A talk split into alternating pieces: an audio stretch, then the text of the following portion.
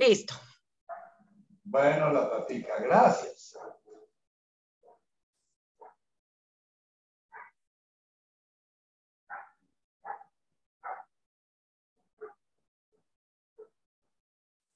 Buenas noches a todos. Bienvenidos a esta, este reencuentro después de la, de la, del descanso y las vacacioncitas. Eh, eh, espero que hayan podido tener todas sus, sus reflexiones durante este tiempo bastante presentes durante el eh, tiempo en que estu estuvimos sin encontrarnos, publicaron algunas cosas de, las cuales voy a hacer alguna, algún comentario, eh, porque me parece valioso el que haya habido una alimentación del, chat como, como comunidadcita que que busca estar, eh, estar presente con las personas con las que vienen haciendo el camino. Eh, hubo una, eh, un aporte que hizo Natacha con un Padre Nuestro que ya varios conocíamos, pero, pero con una traducción adaptada de la cual voy a hacer algunas, algunas anotaciones. Eh, todos ustedes lo tienen en ese Padre Nuestro y, y, sencillamente voy a ir haciendo algunos comentarios eh, eh, a forma un poquito de meditativa. Eh, en,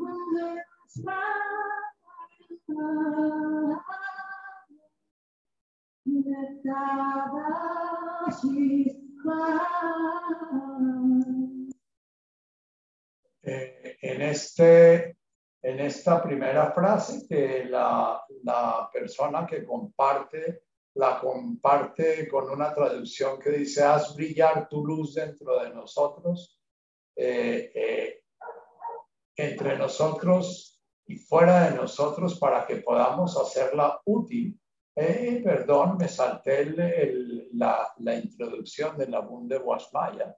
Eh, eh, el Padre, Madre, respiración de la vida, fuente del sonido, palabra en acción, creador del cosmos. el, el Leo esta traducción porque quiero que se den cuenta cómo esta oración es una oración que cada quien va a despertar una traducción distinta.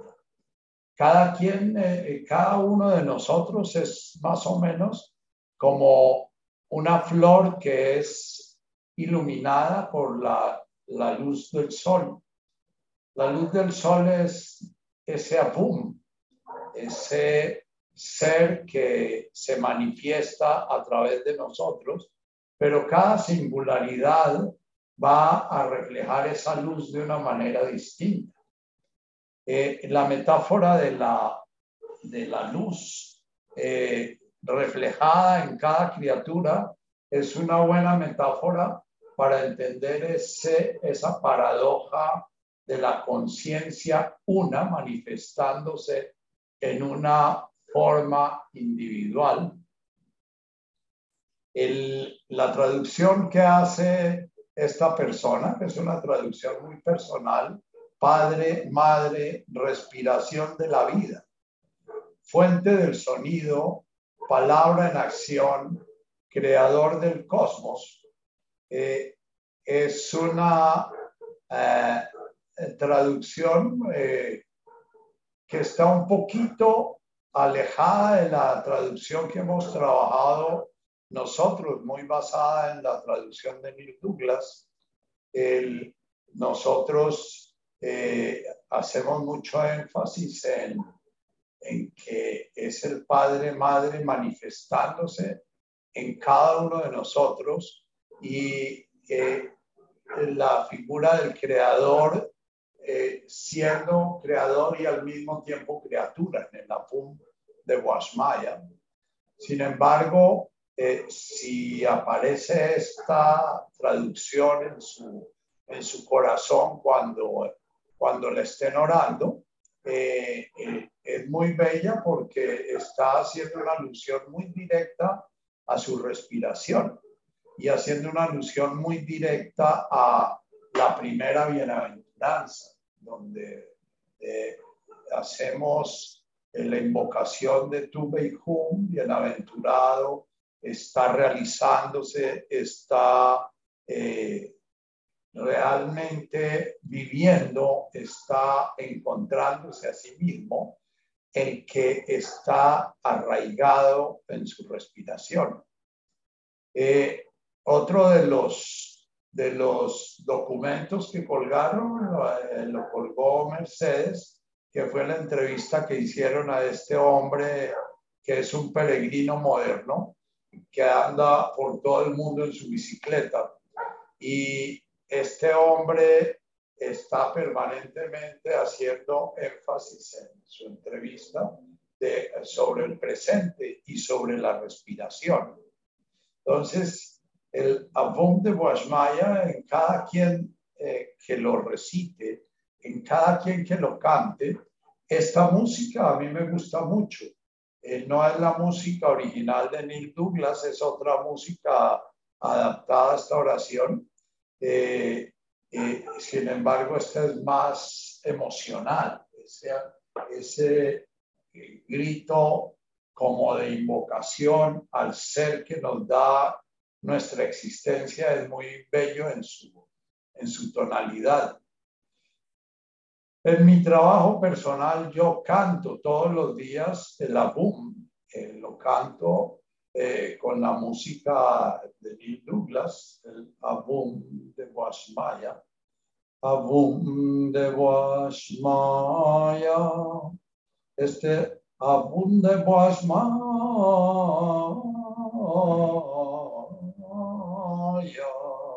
eh, está como tocando más nuestra parte emocional e invitándonos a hacer la oración, a estar presente en nuestra emoción y en nuestra sensibilidad, que es de donde, de donde nace esta oración.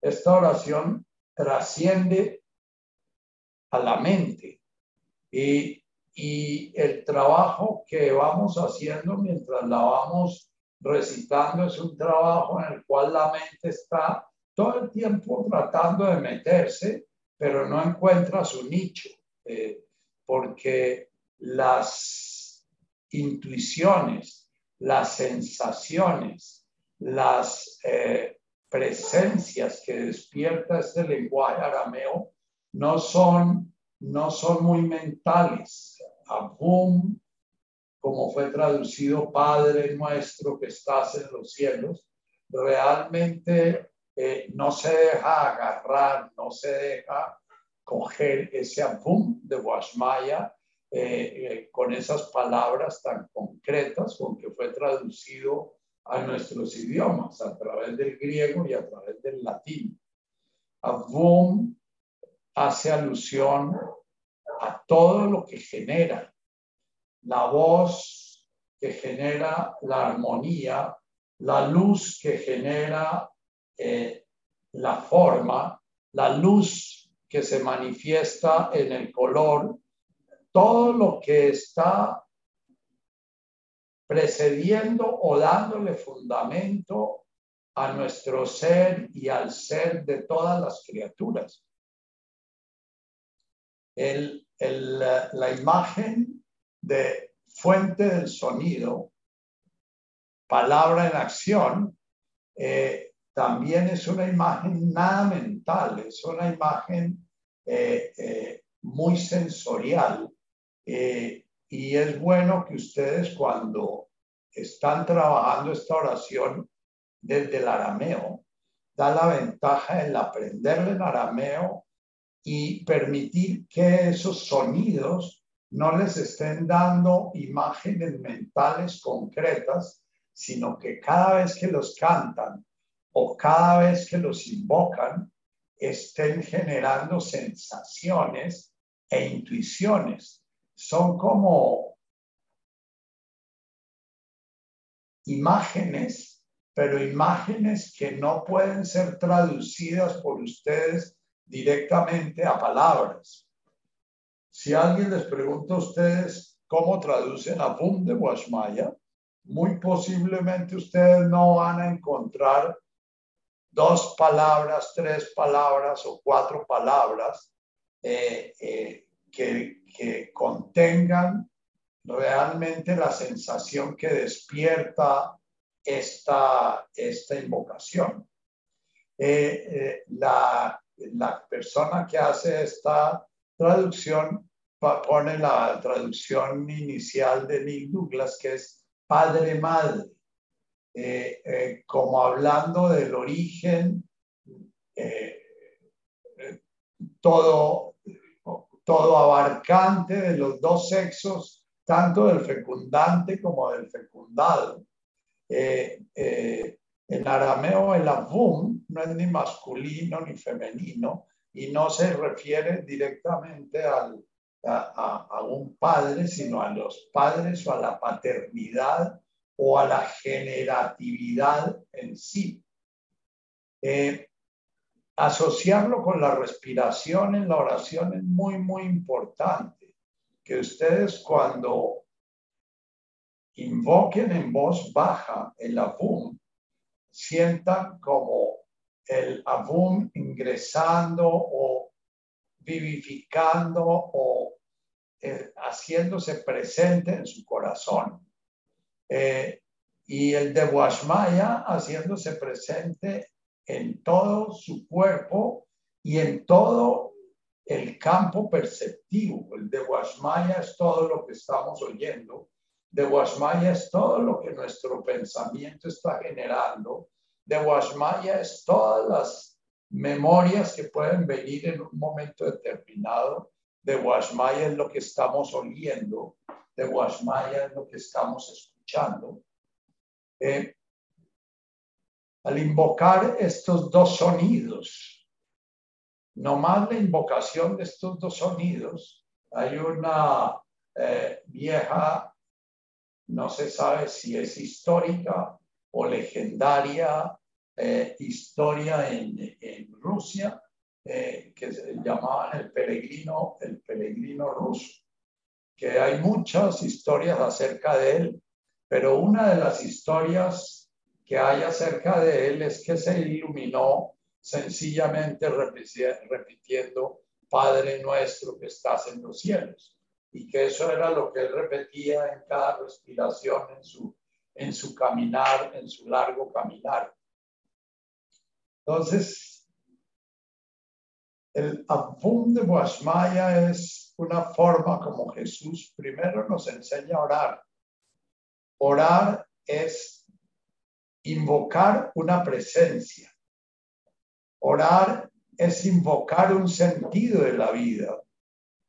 Orar es invocar un sentido de la creación. Orar es invocar un sentido de nuestro propio respirar. Orar es ponerse en presencia de la presencia misma.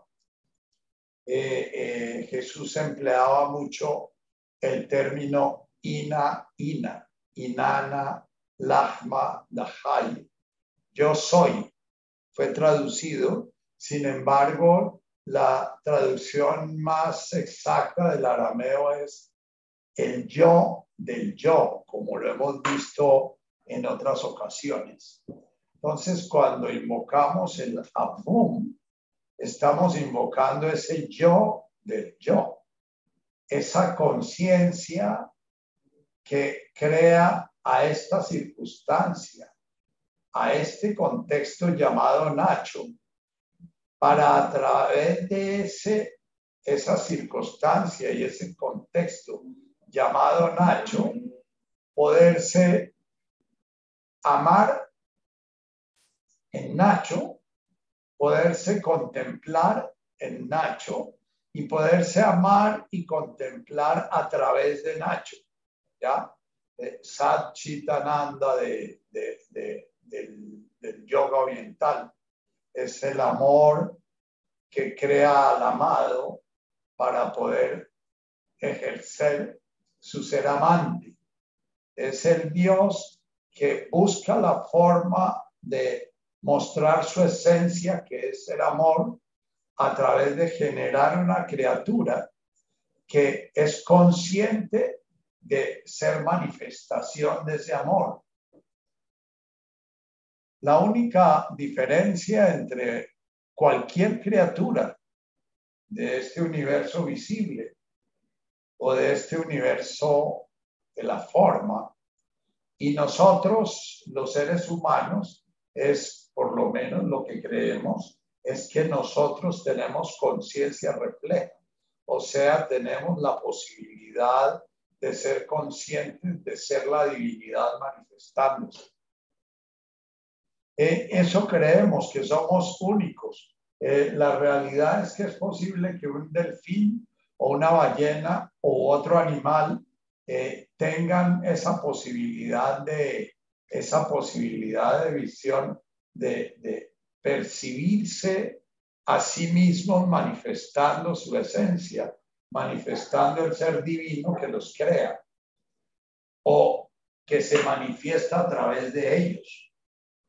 Eh, en este de Boasmaya estamos vacunándonos, estamos una y otra vez repitiendo una fórmula que es la fórmula que nos invita a sanarnos de nuestro pecado original. Nuestro pecado original fue olvidar, caer en la inconsciencia de la divinidad que está manifestándose en nosotros y crear una imagen de nosotros mismos distanciada del Creador y separada de las otras criaturas. Ese pecado original, por él entra el sufrimiento al mundo, porque es esa conciencia de separación, esa conciencia de ser diferentes, distintos, separados, la que nos lleva a generar el sufrimiento y la que nos lleva a generar todas las reinos inferiores del budismo, todos los reinos en los cuales estamos utilizando nuestra vida, nuestra percepción, nuestra acción, nuestra manifestación para negar nuestro origen divino. Entonces, Apum de Guasmaya es como un par de sonidos que al repetirlos y repetirlos y repetirlos, estamos creando una y otra vez una alerta. Acuérdese que usted no está separado. Acuérdese que su ser no es ser Nacho. Su ser no es ser Hugo su ser no es ser Oneida, su ser es ser la divinidad manifestándose en una circunstancia. Circunstare en latín significa estar rodeado de unas determinadas circunstancias que le dan significado a esa circunstancia. Stare en latín es existir se diferencia del S, de ser.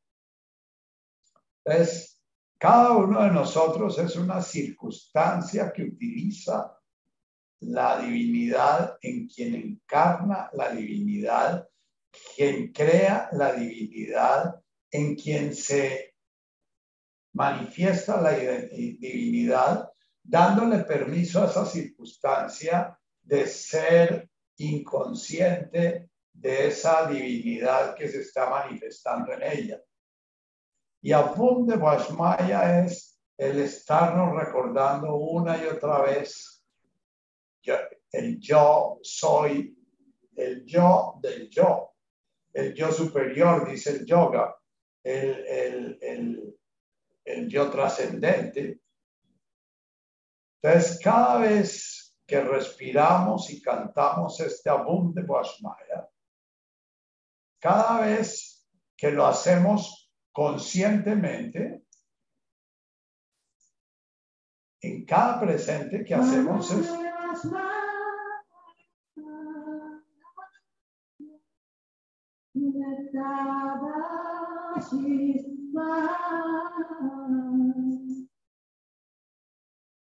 En ese presente en, de la Fum de estamos conmemorando todo nuestro camino interior, todo el sentido de, del haber encarnado, todo el sentido de nuestra inmortalidad, todo el sentido de nuestra no nacimiento ni no muerte, porque lo único que es el nacer y el morir es vestirnos de una determinada circunstancia, de una determinada forma, con el fin de poder presenciar desde la criatura al mundo creado, pero desde la criatura dándole espacio a el creador. El Netkadach Shimoch, que aquí lo canta, eh, eh, que aquí lo canta eh, muy pegado al, al Abum de Guashmaya, en mi práctica yo lo, lo, lo, separo porque yo le doy mucho espacio a ese Abum de Guashmaya. Es como estar invocando y llamando mi sentido último.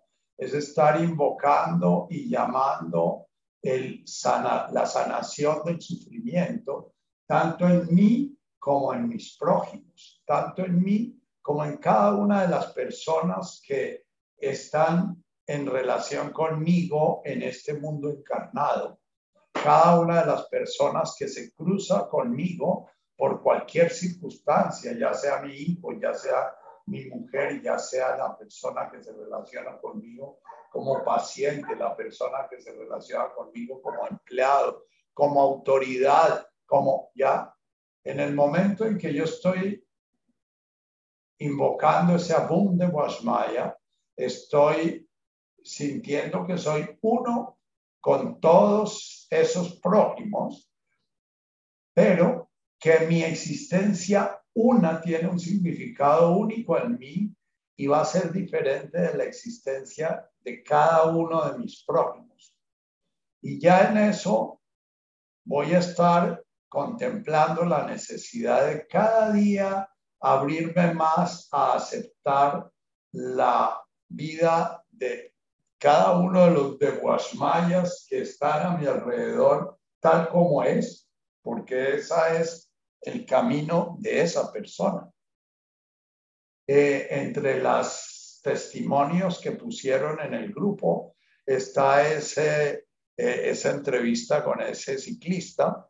El, realmente este es un hombre iluminado eh, que no habla de Dios en ningún momento, ni habla de religión, ni habla de nada. Sin embargo, es un hombre que vive el boom de la divinidad sintiéndose uno con, con el mundo completo, sintiéndose uno con, con cada uno de, de, los prójimos que va cruzándose y al mismo tiempo sintiéndose bien separado y bien distinto y bien diferente. Él sabe que lo que él llama su sueño es el suyo, que el de cada quien es distinto y va experimentando tanto la unidad con los demás prójimos como la diferencia con los demás prójimos en este peregrinaje. En la Edad Media era muy frecuente, pero mucho, el, los personajes como estos, personajes que pasaban su vida yendo de Jerusalén a Santiago de Compostela, viaje que les invertía más o menos seis, ocho meses, y llegaban a Santiago y vivían de limosneros o de, o de en cualquier cosa que pudieran hacer ahí en Santiago. Vivían dos, tres meses y reiniciaban su viaje nuevamente hasta Jerusalén. Y esa era la forma de estar abriendo la conciencia a su unidad con todos los seres que se encontraban y todos los caminos que recorrían y todos los fenómenos que vivían. Y al mismo tiempo a su diferencia. Cada peregrino hace conciencia de, de, su ser distinto y diferente de acuerdo a las personas que se va encontrando en el camino. El Netkada Shimoh, que es el, el, la segunda estrofa, que, eh, la segunda frase del Evangelio, eh, dice, haz brillar tu luz dentro de nosotros, entre nosotros y fuera de nosotros para que podamos hacerla útil.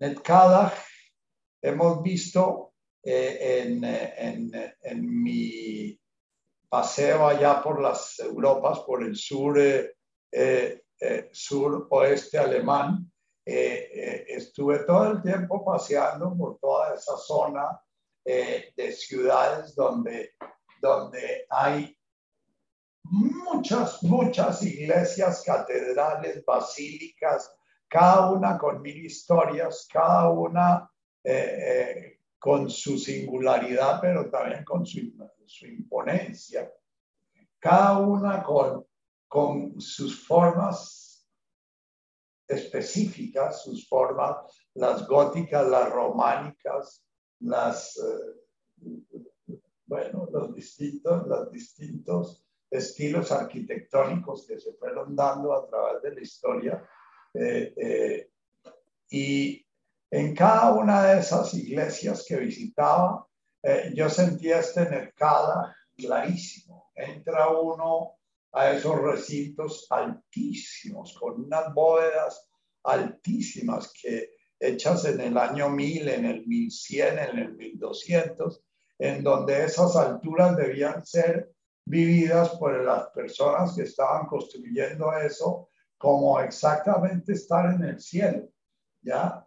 Eh, y lo que buscaban todos esos seres que fueron construyendo esas enormes catedrales, esas, eh, hasta las capillitas chiquitas tenían esas proporciones en que la altura era muy importante, ¿no?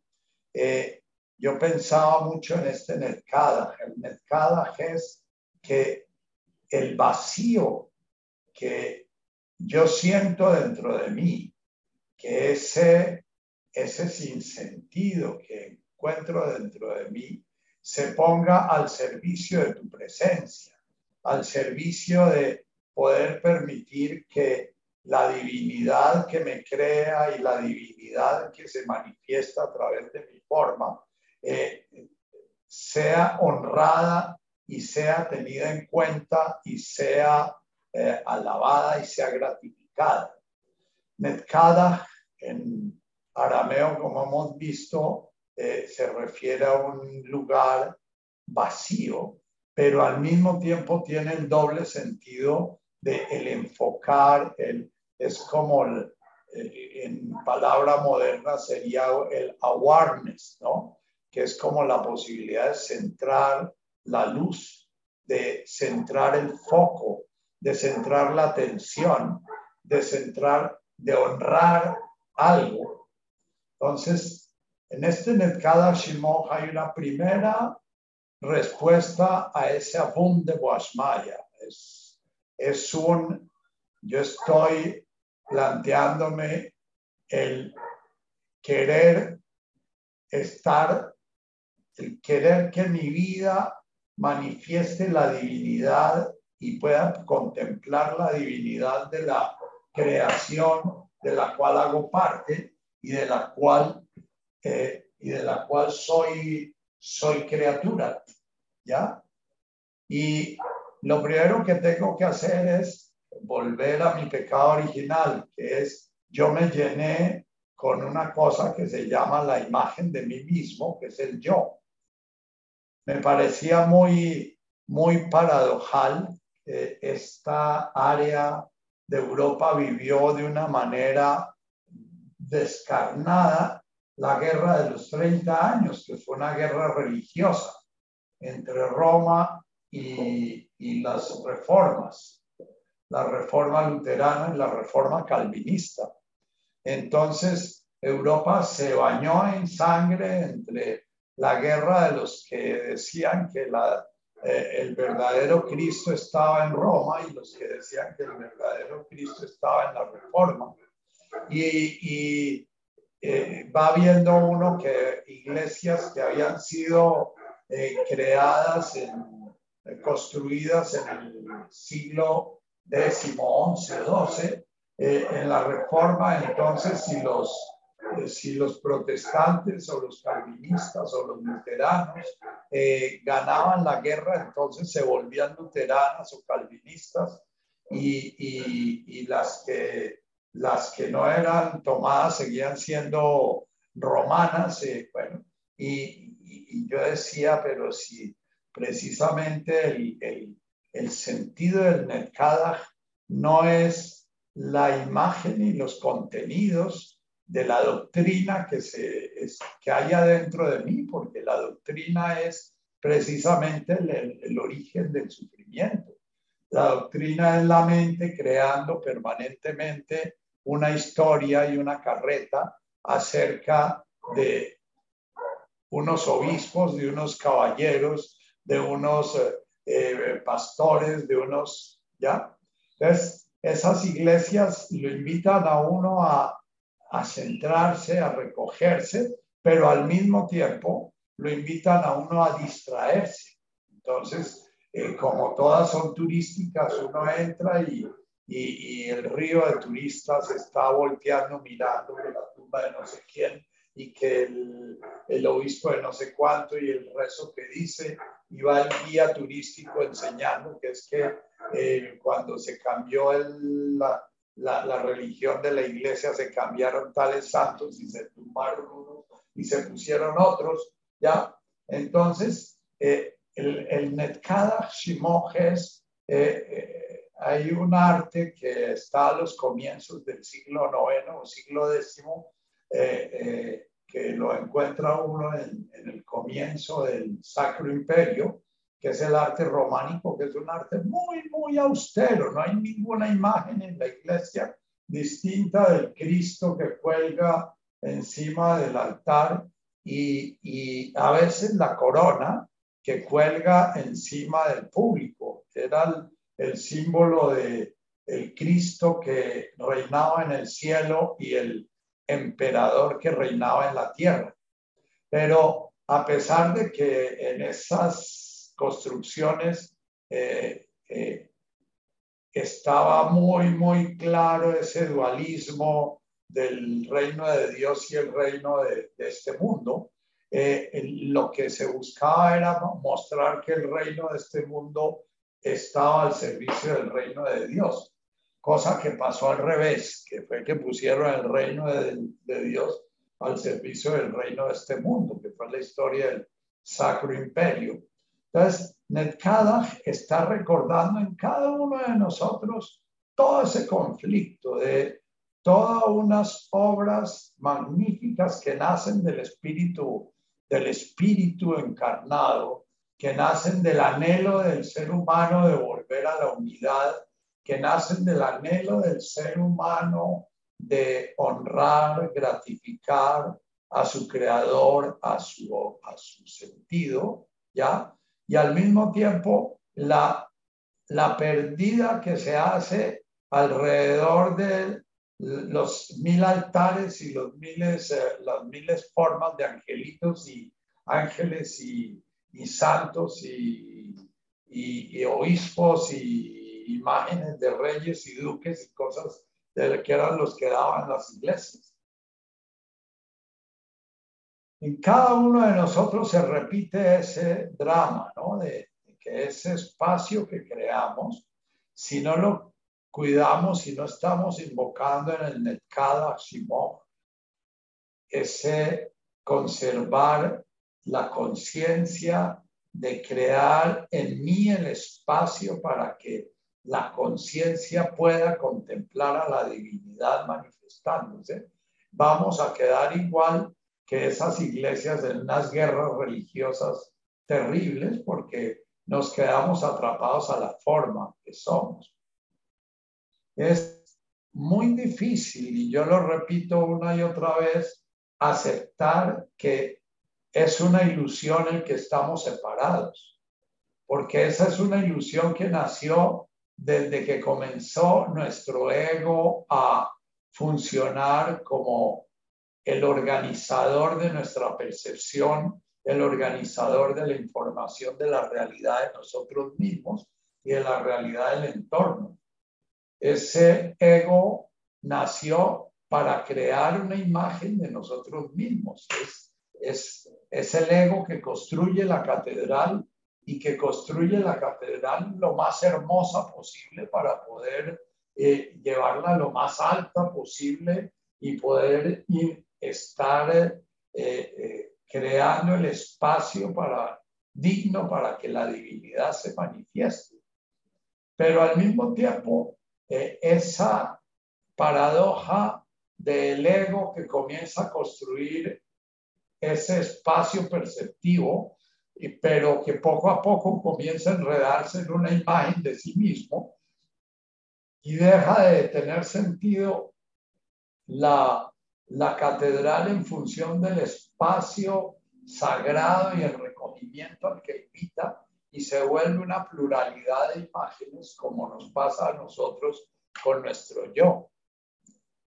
El yo es más o menos como todo ese arte barroco multiplicándose, multiplicándose, multiplicándose en imágenes, imágenes y cada vez más imágenes y cada vez más formas y cada vez más, de tal manera que ya no se mira hacia arriba ni se está recogido, sino que se está invadido de imágenes, de formas y de ruido.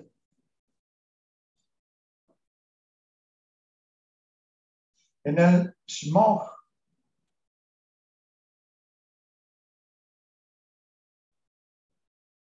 está nuevamente el avum. En el smog está el sonido de lo sagrado. Está en la repetición de ese sonido de, de wash maya. De wash es avum que está deviniendo, se está volviendo, se está transformando en formas. Eh, la palabra de Washmaya, recordemos, lleva en sí misma, la misma el mismo sonido de el smog, de la segunda invocación. Entonces, con esta segunda invocación, nosotros estamos dando el, el primer paso de recordar permanentemente que si queremos realizar la plenitud de nuestro proyecto humano, si queremos realizar la plenitud de nuestra humanidad, la plenitud de nuestro animal consciente de la divinidad que se estaba manifestando en su vida, ¿ya? Tenemos que hacer un esfuerzo para estar presentes para crear un espacio, crear el silencio. Netkala es silencio. Eh, todos ustedes posiblemente han visitado una iglesia en un momento de mucha angustia. Han entrado a una iglesia vacía en un momento de angustia y sienten claramente el sentido de esa iglesia. El Netkala es eso, el vacío, el silencio, la ausencia de imágenes, el silencio de la mente para permitir que el corazón sienta la presencia. Eh, los advaitas usan mucho el verbo presenciar y la presenciación, palabras que son neologismos, eh, eh, la presenciación ejercer la presencia. Es eso que sentimos cuando logra generarse un espacio de silencio en nosotros y en ese silencio nuestra atención está dirigida a ese reconocimiento del todo que se manifiesta en nosotros. Neskada Shimo.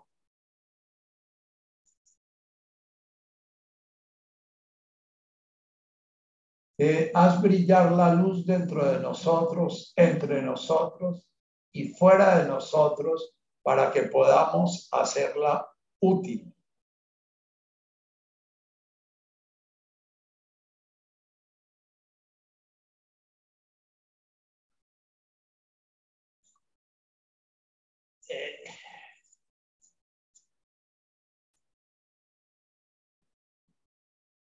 La utilidad.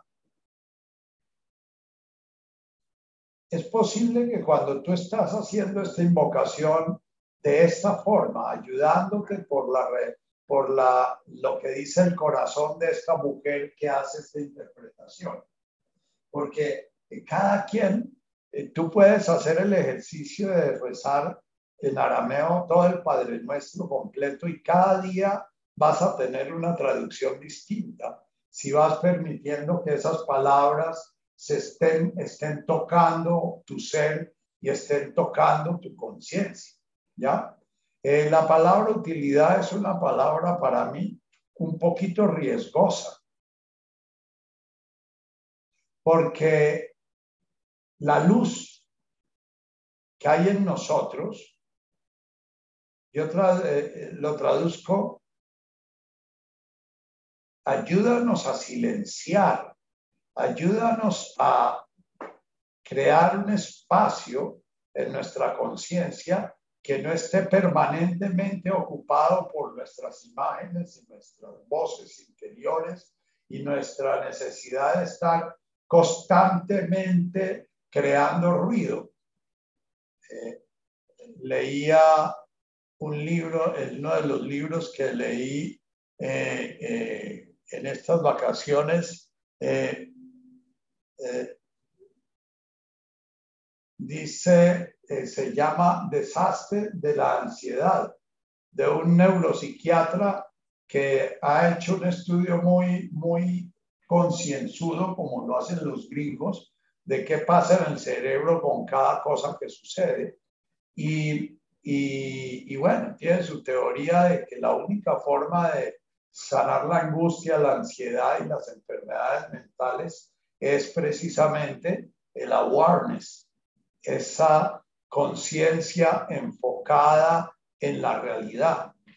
Este no es un hombre religioso ni es un hombre místico, es un hombre sencillamente que ha creado unas técnicas muy a lo gringo para para quitar los loops de ansiedad, los loops de angustia, los loops de adicción. Y entonces trabaja unos sistemas para los adictos y para los angustiados y para los, ya para los enfermos emocionales y mentales de nuestra época. Y él parte de un principio neurofisiológico que, que hay, han ido descubriendo con las neuroimágenes. Las neuroimágenes son eh, esas imágenes que se pueden tomar hoy en día eh, a una persona meditando, a una persona angustiada, a una persona distraída, a una persona ansiosa, a una persona con, eh, con compulsión de comer, a una persona que venció la compulsión de comer. Entonces, ellos en sus laboratorios eh, multiplican las neuroimágenes y han ido descubriendo que hay cuando ustedes tienen un, un Spotify o cuando tienen un sistema de sonido electrónico o cualquier otro tipo de programa, dice, eh, hay una palabra que yo no sé cómo se pronuncia bien en inglés, pero eh, eh, se dice como default. Default es cuando no hay un tema concreto que uno le haya programado al programa de sonido, entonces uno deja espacio vacío y entonces el sistema, eh, el computador mete ahí su propio programa. Entonces uno ya se comienza a olvidar de programar sus músicas porque YouTube o Spotify eh, eh, le va programando las músicas a uno con los gustos de uno, porque ellos ya van aprendiendo cuáles son los gustos de uno. Entonces uno al principio usa YouTube o usa Spotify buscando unas músicas determinadas y, y va generando unos programas, pero poco a poco se va cansando y ya el computador le va proporcionando a uno las músicas que él cree que le gustan a uno hasta que uno se vuelve perezoso y no vuelve a programar sus músicas, sino sencillamente prende la música y arranca a, a, oír lo que le, lo que le, le den. Eso se llama, eh, en los términos de, de, de, la tecnología, el default. Cuando no hay algo programado, entonces entra un programa eh, eh, a reemplazar. digamos que nuestro ego tiene una enorme capacidad de, de, de llenar el default de atención y lo llena con yo lo llena con una, una, el yo es una cantidad de historias, es una cantidad de memorias, es una cantidad de proyectos, es una cantidad. Y neurológicamente estos, este psiquiatra y su, su equipo de científicos de, neuroimagen eh, han visto que eh, ese es un sistema que en el cerebro ya lo tienen determinado y está está organizado en dos partes concretas del cerebro, una circunvolución que queda en la parte anterior del cerebro y una circunvolución occipital. Y cuando la persona no está atenta, entonces inmediatamente comienza un diálogo entre esas dos partes. Y ese diálogo entre esas dos partes es lo que nosotros vivimos como ese pensamiento constante que está en nosotros que nos estorba tanto en la meditación, al cual hay que aprender a mirarlo en la meditación. ¿Ya? Eh, es como comenzar a entrenar nuestra atención para programar la música que queremos y no dejarle espacio al computador del ego programado para generar dolor y sufrimiento y inconsciencia, eh, no dejarle espacio para que él esté rellenando todo el tiempo. Netkada es estar con Watson estar permanentemente con hambre y sed de poder presenciar esa divinidad, de poder hacer consciente esa divinidad que se está manifestando en nosotros, de poder realizar la conciencia de, nuestra existencia, de la vida, manifestando lo divino, manifestando la totalidad, el, el, el, el orden divino. Eh, cada vez que pronunciamos el Netkada hay una oración. Estamos pidiendo la, la gracia que nos ayude a silenciarnos. ¿Ya? Al mismo tiempo, la, la forma como, como expresa esta mujer es haz brillar tu luz dentro de nosotros. Es una forma de oración. Eh, eh, eh, por favor, permite que nuestra conciencia perciba la luz que hay en nosotros, porque nosotros con el, con el yo, por lo general, estamos creando oscuridad. Nuestro yo es muy, muy oscuro. Nuestro yo es siempre está temiendo cosas, está añorando cosas, está sintiendo que el presente eh, tiene algún pero, está sintiendo que, que el presente no vale la pena y que yo quiero cambiar mi cuerpo y quiero cambiar mi forma de vida y quiero cambiar mi pareja y quiero cambiar a mi hijo y quiero cambiar el trabajo que tengo y quiero cambiar ya. Eh, la luz brilla solamente cuando hay el espacio para que ella penetre. Si el espacio está lleno de, de obstáculos, lo único que se proyectan son sombras con la luz y eh, haz brillar la luz, tu luz dentro de nosotros, entre nosotros y fuera de nosotros, para que podamos hacerla útil. La utilidad, les decía, es muy peligrosa porque hace parte de, el yo y del ego. Nuestro ser está completo, está pleno, y el universo está completo y está pleno. Y uno sencillamente, en la medida en que se está realizando, no está siendo útil, sino que se está realizando. La, la realidad no hay que cambiarla, la realidad hay que descubrirla. La utilidad la que llevó a la guerra de los 30 años y la utilidad fue la que llevó a los españoles a, a convertir a la brava, a convertir entre comillas a los indígenas, llevó a arrasar culturas con una espiritualidad muy profunda, porque la espiritualidad de muchas culturas precolombinas era una espiritualidad muy, muy profunda, una espiritualidad nacida precisamente de esa conciencia que estaba menos comprometida con una imagen de sí mismo y estaba más involucrada con la, eh, con la relación con las demás criaturas. Había una relación más armoniosa con el entorno y con, eh, con, el, con el organismo del cual hacemos parte. Eh, y la parte que hacemos es precisamente hacer conciencia de esa divinidad de ese organismo. Entonces, no podemos decir que seamos útiles cuando eh, comenzamos a ser conscientes de la luz dentro de nosotros en la medida en que quitamos los obstáculos para que la luz se haga presente. Eh, es muy importante para mí estar repitiendo eso. No hay que hacer nada, hay que deshacer.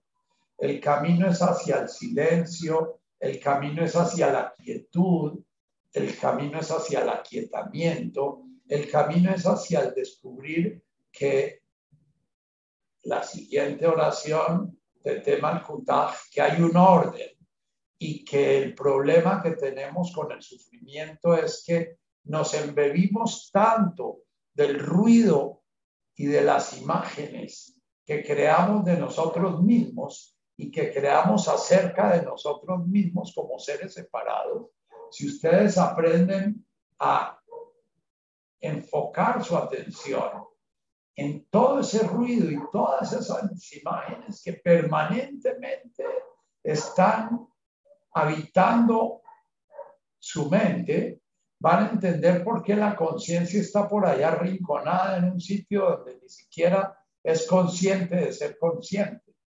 Entonces, lo primero es un camino en el cual nosotros vayamos generando el silencio, generando la falta de objetos que estorben la luz y permitiendo que el vacío sea iluminado para poder ver la realidad tal como es, no la realidad que estamos creando permanentemente dentro de ese, dentro de nosotros y fuera de nosotros.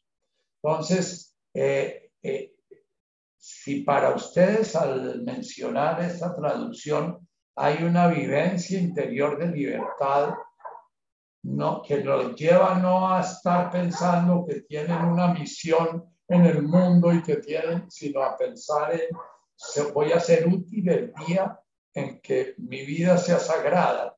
Y por el solo hecho de ser sagrada, voy a ser útil. Ya la vida me va a decir qué es lo que tengo que hacer. Un poquito como dice este hombre que recorre el mundo en cicla, ¿ya? Eh, desde, la, desde su pedalear ha ido haciendo un Netkada Shimon, ha ido descubriendo lo que es sagrado en la vida. Eh, en otro testimonio u otra eh, compartir que hicieron en el grupo fue, fue, un texto, como todos los textos de Eckhart Tolle, un texto muy, muy valioso. Es un texto en el cual habla de cómo hay que hacer silencio, pero que, eh, eh, y que es del silencio desde donde la conciencia se hace presente.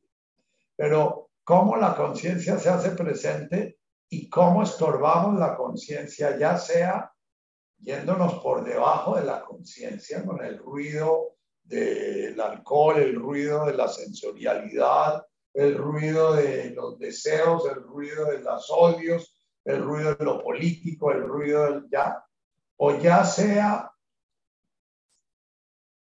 yéndonos, eh, yéndonos a la, así nos volvemos inconscientes eh, completamente, o ya sea volviéndonos demasiado conscientes, pero conscientes de nuestra mente. Entonces, que el silencio aparece es cuando vamos más allá de la mente y desde ese más allá podemos contemplar el ruido de la mente sin estar inmersos en ese ruido y atrapados en ese ruido. El pensamiento es, está permanentemente siendo utilizado por el ego para formar el yo.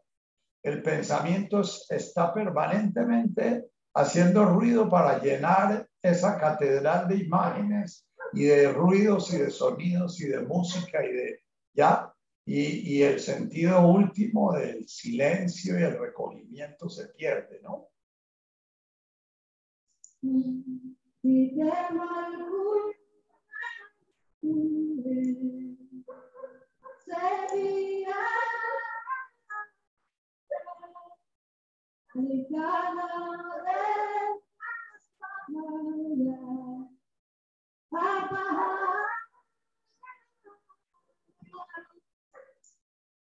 Bien, aquí eh, en esta versión eh, se cantan dos, eh, el mejor eh, Aikana lo, lo, une al, al Tetem al Nuestro tercer paso, que es el Tetem al que, que ella lo traduce, ayúdanos a seguir nuestro camino respirando tan solo el sentimiento que emana de ti. Nuestro aparato psíquico, nuestro acontecer psíquico que generó la, con la mente racional y la, mente eh, lógica y la mente verbal, ¿ya? Está compuesto de dos grandes espacios. Digamos, el espacio que podemos llamar propiamente mental y el espacio que podemos llamar emocional. El animal desea desde su instinto. El perrito desea desde su programación instintiva.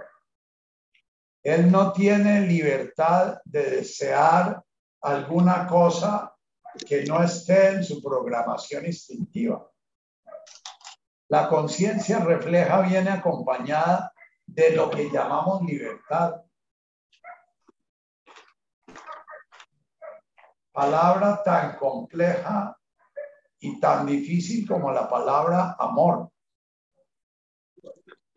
Lo que llamamos libertad es que como seres humanos podemos destinar nuestra vida a desear y temer todo lo que pone en peligro nuestro yo, todo lo que pone en peligro la imagen de nosotros mismos, todo lo que pone en peligro esa escultura y esa película que ha estado permanentemente construyendo el ego desde muy temprano en la vida.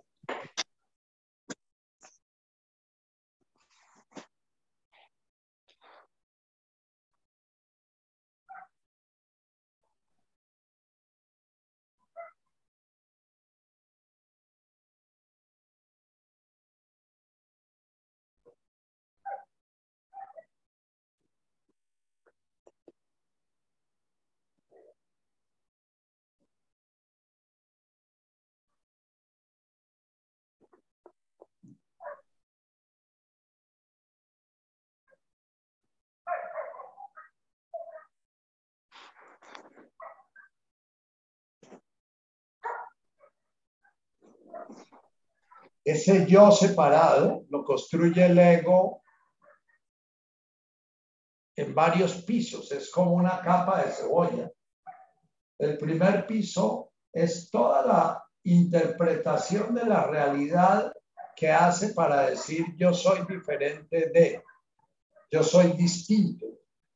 Y en esa primera, en esa primer escalón está todos los juicios que vivimos haciendo. Cada vez que decimos que el fulano es bueno o el fulano es malo o que eh, tal país es bueno o tal país es malo o que ya.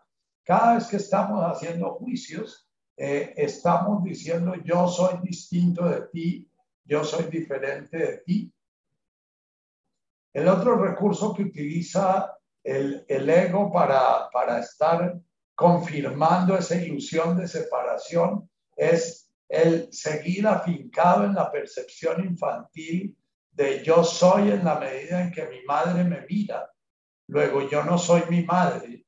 Lo primero que en donde nace el ego, el caldo de cultivo en donde nace el ego a la vida, en donde aparece el ego en el psiquismo, es el momento en que el bebé comienza a descubrir que él no es su madre, porque inicialmente los primeros siete, ocho meses están eh, eh, eh, habitados por la conciencia pleromática, que es la conciencia en la cual yo siento que soy uno con mi madre.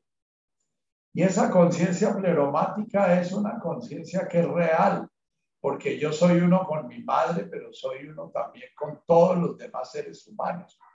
Pero era necesario que ese yo soy uno con mi madre comience a diferenciar a la madre de mí mismo, porque la paradoja de la criatura que reconoce al creador realizándose en él es una criatura que se reconoce como una criatura única y diferente, realizando al creador de una manera única y diferente como cada flor realiza la belleza de una manera única y diferente, pero es la misma belleza la que es realizada de formas, de mil formas diferentes.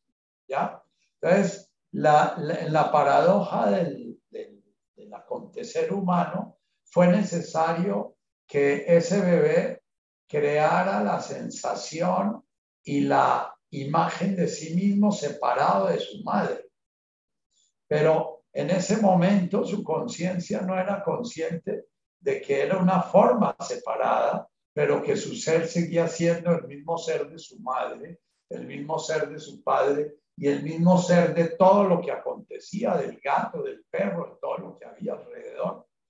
Él fue generalizando en ese yo soy diferente de mi madre, yo no solamente parezco diferente a mi madre, sino que soy diferente, porque realmente lo que, es, lo que aparecemos en, en, en el ser que se manifiesta es la apariencia. Esa primera trabajo que hizo el ego de crear un yo, una imagen de sí mismo diferente, distinta y separada, para desde esa imagen diferente, distinta y separada poder contemplar la divinidad en mí y en los demás, pero sabiendo que mi ser es la divinidad manifestada en la forma de Nacho, en la circunstancia de Nacho.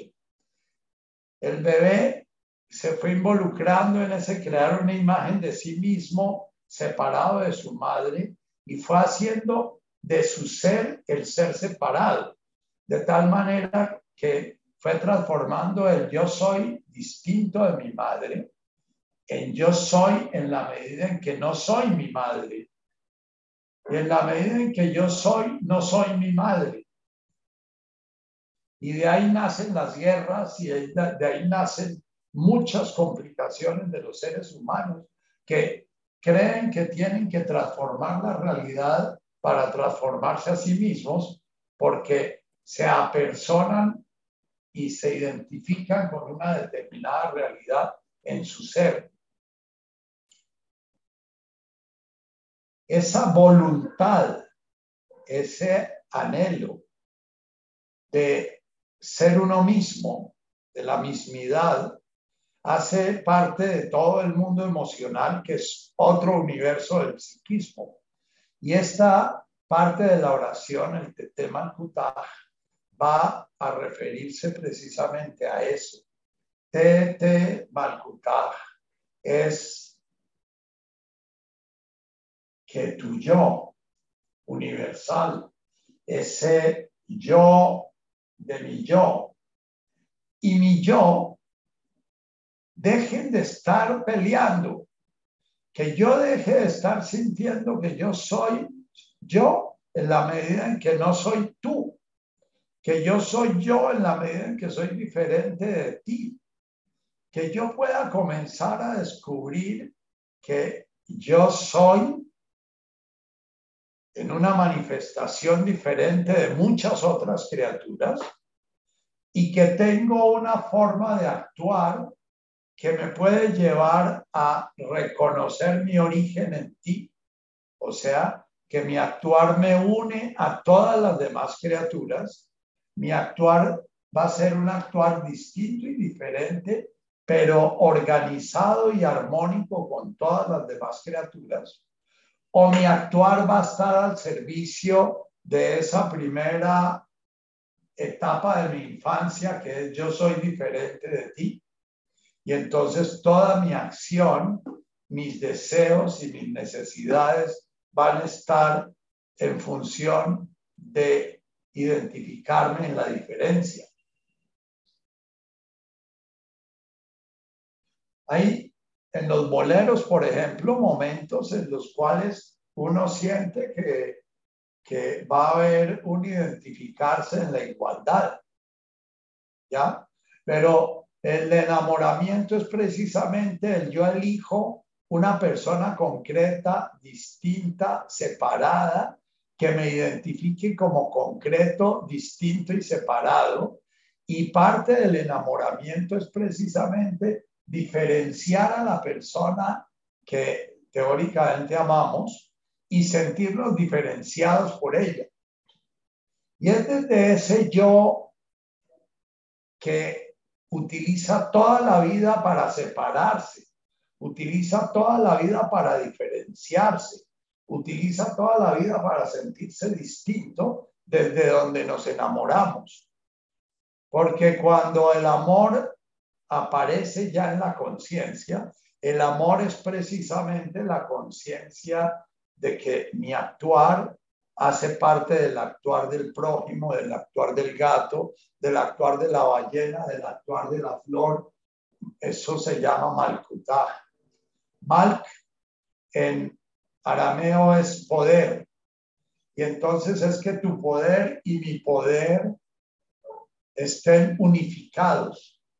Que ese poder mío esté al servicio de esa criatura que se reconoce una con su creador.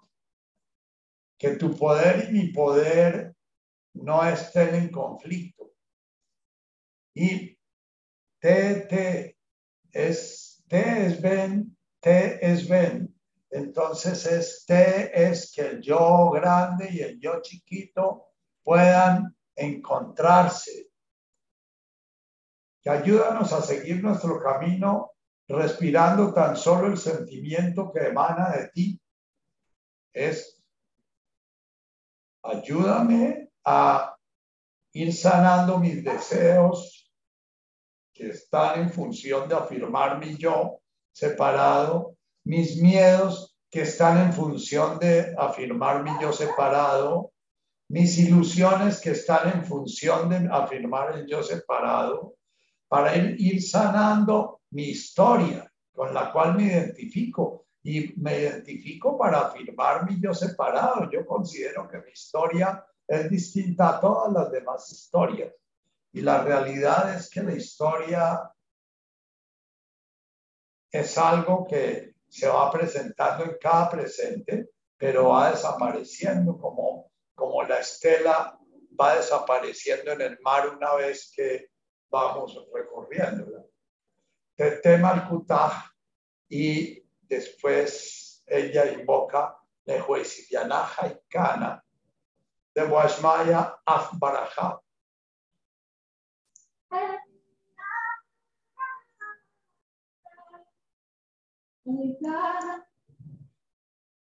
Ella lo traduce como nuestro yo en el mismo paso puede estar con el tuyo, para que caminemos como reyes y reinas con todas las otras criaturas. Eh, como ustedes se dan cuenta, aquí se pierde toda la, la, la, digamos, no se pierde, pierde profundidad la invitación de Jesús. Siviana Nehuey es en el momento en que mi poder y tu poder, y en el momento en que mi mente está al servicio en el vacío silenciosa, esperando poder contemplar, ¿ya? Nehuey en ese momento, de esta forma, es como una consecuencia de los dos pasos anteriores. Si Viana, si Viana es, se integra, se integra el creador, la criatura, se integra la criatura con las demás criaturas, se vuelve el universo. Universo viene de la unidad de lo diverso. El universo se realiza. Yo descubro que no soy un ser separado. Descubro que no hay una subjetividad y una objetividad. Descubro que la única función en mi existencia es que la conciencia una contempla un universo del cual hago parte y contempla ese universo en el cual mi cuerpo, mis sentidos, mis emociones y mi pensamiento son sencillamente parte de ese espectáculo. Yo estoy, la conciencia es la que está en la platea observando el, el espectáculo de ese ser realizándose con otros seres. Ese ser está que se está realizando está integrado con los demás seres. Eh, toda esa búsqueda política y toda esa búsqueda social de la igualdad de los seres humanos eh, siempre se, se estrella contra una realidad que es la desigualdad. Y la desigualdad se da porque es lo que estamos permanentemente afirmando con nosotros mismos.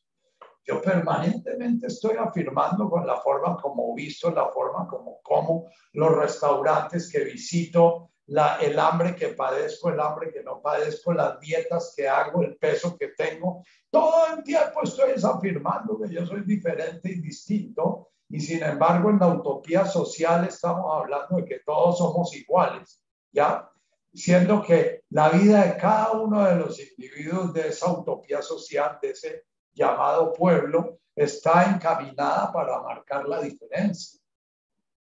Y entonces, cuando hablamos crípticamente diciendo que el pueblo quiere y el pueblo, eh, eh, realmente estamos hablando de una cantidad de conciencias individuadas que están permanentemente al servicio de sentirse diferentes y distintas.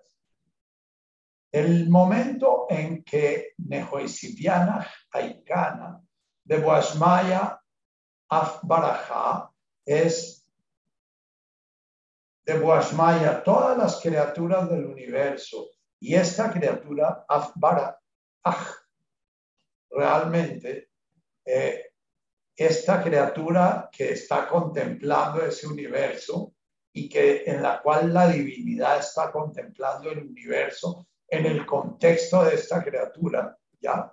Ya descubre realmente que es una con todo el universo y que es una con su creador, que no, que su creador está, es ella misma, ¿no? Eh, en, esta fórmula de esta, de esta traducción queda claramente el, nuestro yo, nuestro yo permanece en el mismo paso. Entonces es ya el paso de que hay muchas individualidades caminando al mismo ritmo, ¿ya? Y es el ritmo que está marcando mi Dios, que es un poquito la, la, utopía de nuestra religión, que a través de una norma moral, a través de una hacer, de un tipo de acción igual a la de otros, lo que nos piden nuestras religiones es que hagamos unas determinadas cosas para que haciendo unas determinadas cosas todos juntos, nos sintamos que estamos juntos y que somos una comunidad como reyes y reinas con todas las otras criaturas. ¿De dónde saca eh, ella el término de reinos? Porque en el término malcutaje en arameo habla de un reino, pero el reino es como un espacio de la conciencia manifiesta, en donde la conciencia está siendo eh, un camino. Eh, Jesús habla mucho del reino de Dios y el reino de este mundo. El reino de este mundo es el reino del ego construyendo yo. El reino de Dios es el ego al servicio de descubrir la divinidad, el yo del yo. Ese yo del cual habla permanentemente el Evangelio de San Juan, ese yo soy eh, el camino, la verdad y la vida, yo soy el buen pastor, yo soy el agua viva, eh, eh, que una vez se bebe no vuelve a ver, no vuelve a haber sed, ¿ya? Entonces, Jesús en esta oración nos plantea toda, toda su doctrina en estas cuatro frases. la meta última es sanar nuestra ilusión de separación y al sanar nuestra ilusión de separación despertamos a la realidad del amor que integra el universo. El amor que da orden al universo. Uno de los misterios que me mantienen a mí encarretado son los agujeros negros y una de las cosas que tienen a los científicos alborotados es que en un agujero negro se pierde información. Y eh, porque en la física cuántica se dice que todo el universo es solamente una información manifestándose, pero que si hay la posibilidad de que se pierda la información, entonces toda la física cuántica pierde su sentido de ser, ¿ya?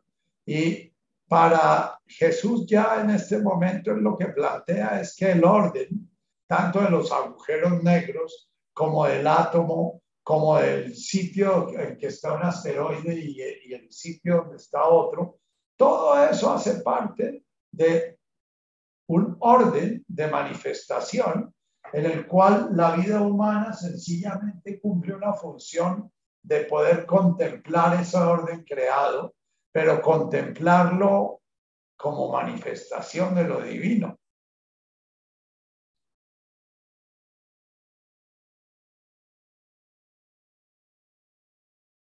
Vamos a silenciarnos un ratico, aunque espero que a través de toda esta cantidad de palabras, palabras que he empleado para hablar del silencio y para hablar de la entrega y para hablar qué es este tema al cutaje. El tema al cutaje es renunciar poco a poco, ir descubriendo que nuestros deseos y nuestros miedos son inútiles, que están ahí, pero que podemos vivir no esclavos de ellos, sino sencillamente contemplándolos como parte de esta forma manifiesta.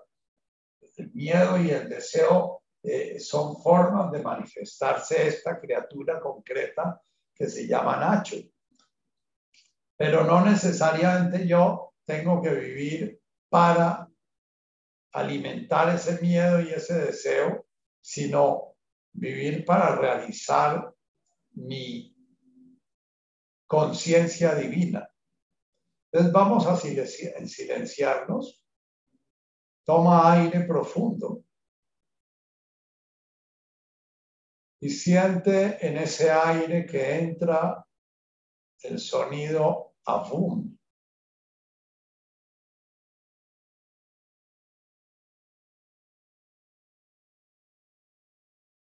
y al salir tu aire, permítete que resuene el sonido de Wash Maya.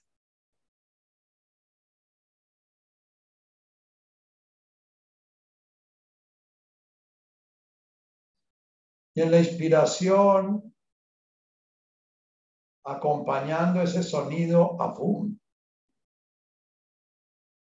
Permítete ser consciente de un profundo silencio.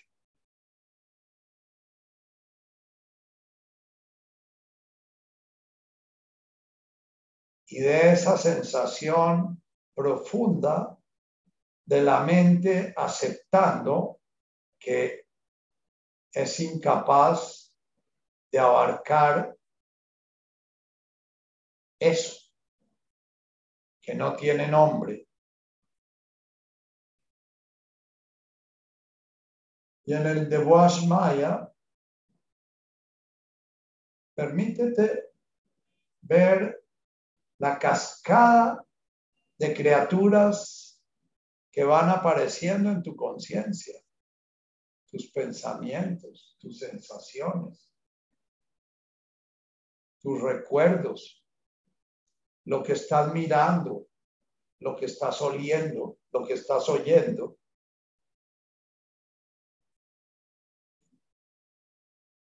Si estás con otras personas, las presencias de esas personas. Y siente que cada una de esas infinitas criaturas está manifestando eso que en tu inspiración vuelve a generar un profundo silencio.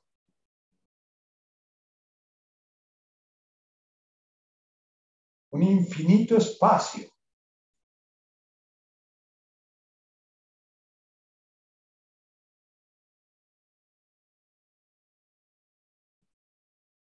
En el de Washmaya vuelves a percibir ese universo, pero enfócate en la integración que hay en ese universo. Como todo eso que contempla la conciencia desde ti es un todo, aunque esté formado de mil partecitas diferentes, incluyéndote a ti tu cuerpo. Observa tu cuerpo formado de mil partecitas diferentes, tus células, tus átomos, tus moléculas, tus órganos.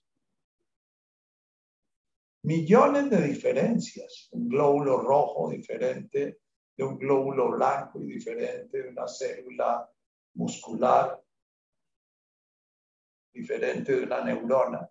Sin embargo, todos haciendo parte de lo mismo. De Wash Maya. Ese universo organizado.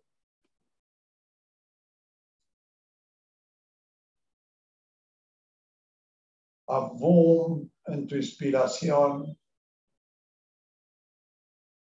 Permítete sentir el vacío y el infinito espacio. Y al mismo tiempo comienza a sentir que ese espacio infinito es un espacio amoroso que abarca absolutamente todo. Y siente un deseo profundo de amar y manifestarse. siente un deseo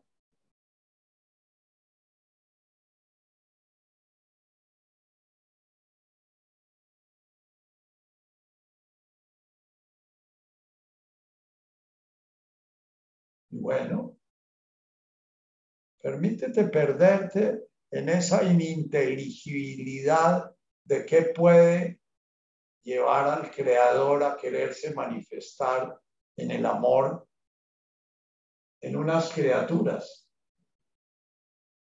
en las cuales actúa su amor.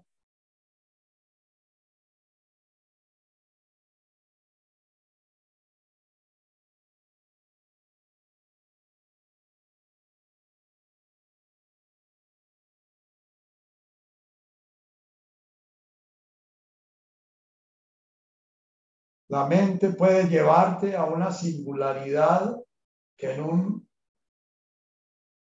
incomprensible e inmenso Big Bang crea el universo de la, del, del acaso. Lo que nos habla Jesús es que ese universo,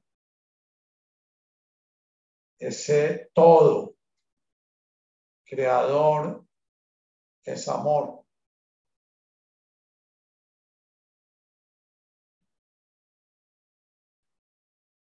Y que el universo es producto de ese amor.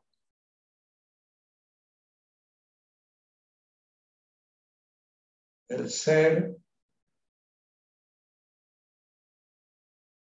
amando al amado. El amor amando al amado.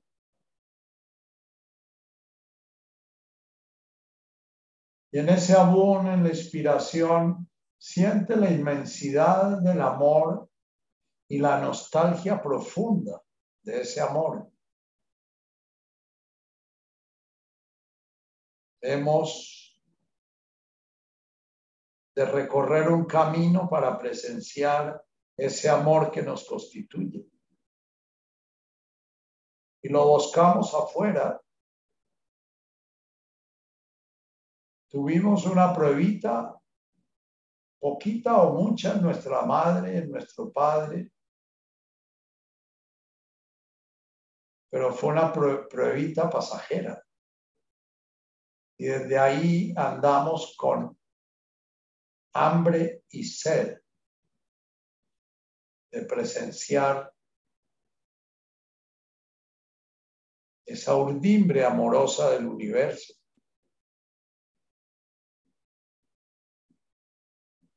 A veces aparecen destellos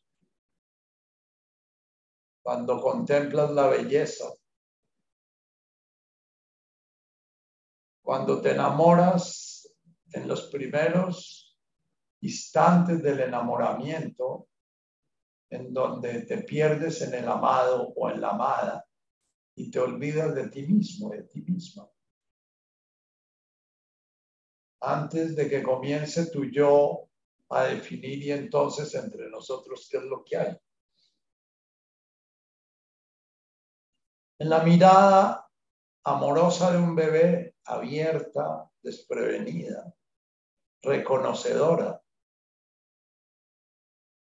el bebé se extasía mirándote porque ve en ti la divinidad.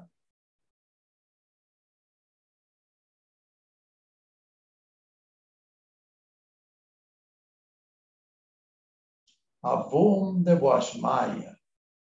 En ese expirar, ves la red de las criaturas integradas en el amor. El átomo la molécula, la célula, hasta las galaxias, integradas en sus profundas contradicciones amorosas de los agujeros negros y las supernovas y las estrellas que permanentemente se crean.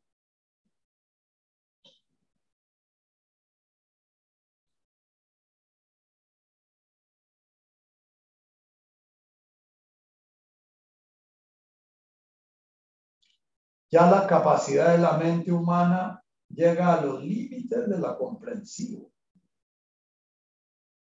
Un agujero negro que tiene 10 millones de veces la masa del Sol.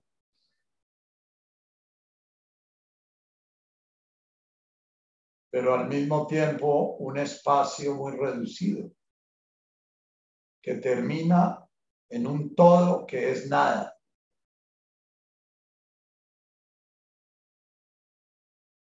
Alrededor del cual se integran millones de estrellas. Eso es maravilloso, pero incomprensible. Eso es, a eso lo nombramos de Washmaya.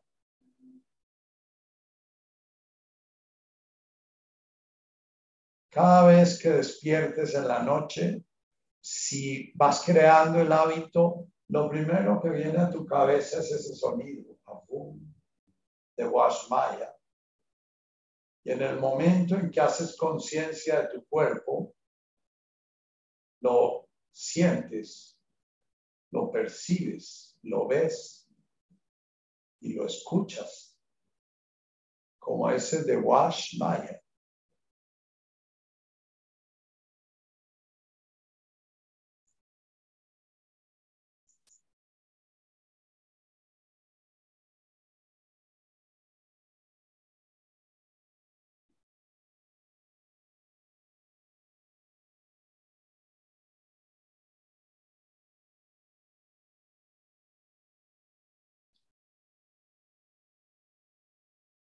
Sigue respirando en silencio estos dos sonidos.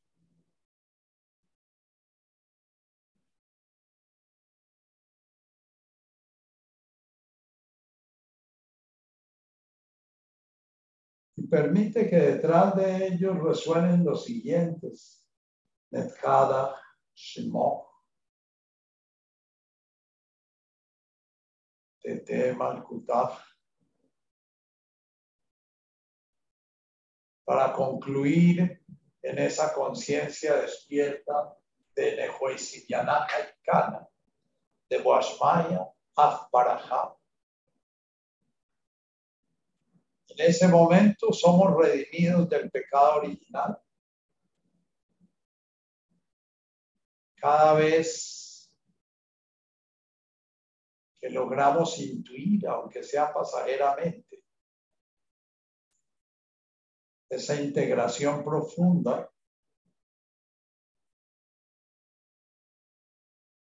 hemos cesado el sufrimiento. Estamos en el presente del cual habla Eckhart Tolle todo el tiempo.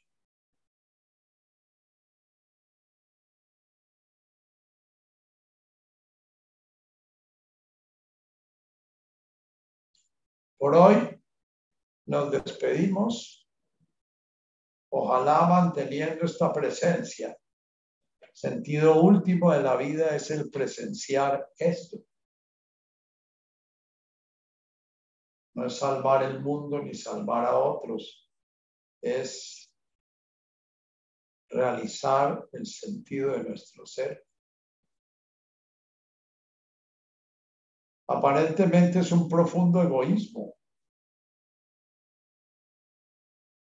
la diferencia de que el ego es infinito y abarca a todo el universo. El ego no es una peliculita chimba, mediocre, que se llama Nacho Vergara o se llama qué sé yo. El ego es todo el universo.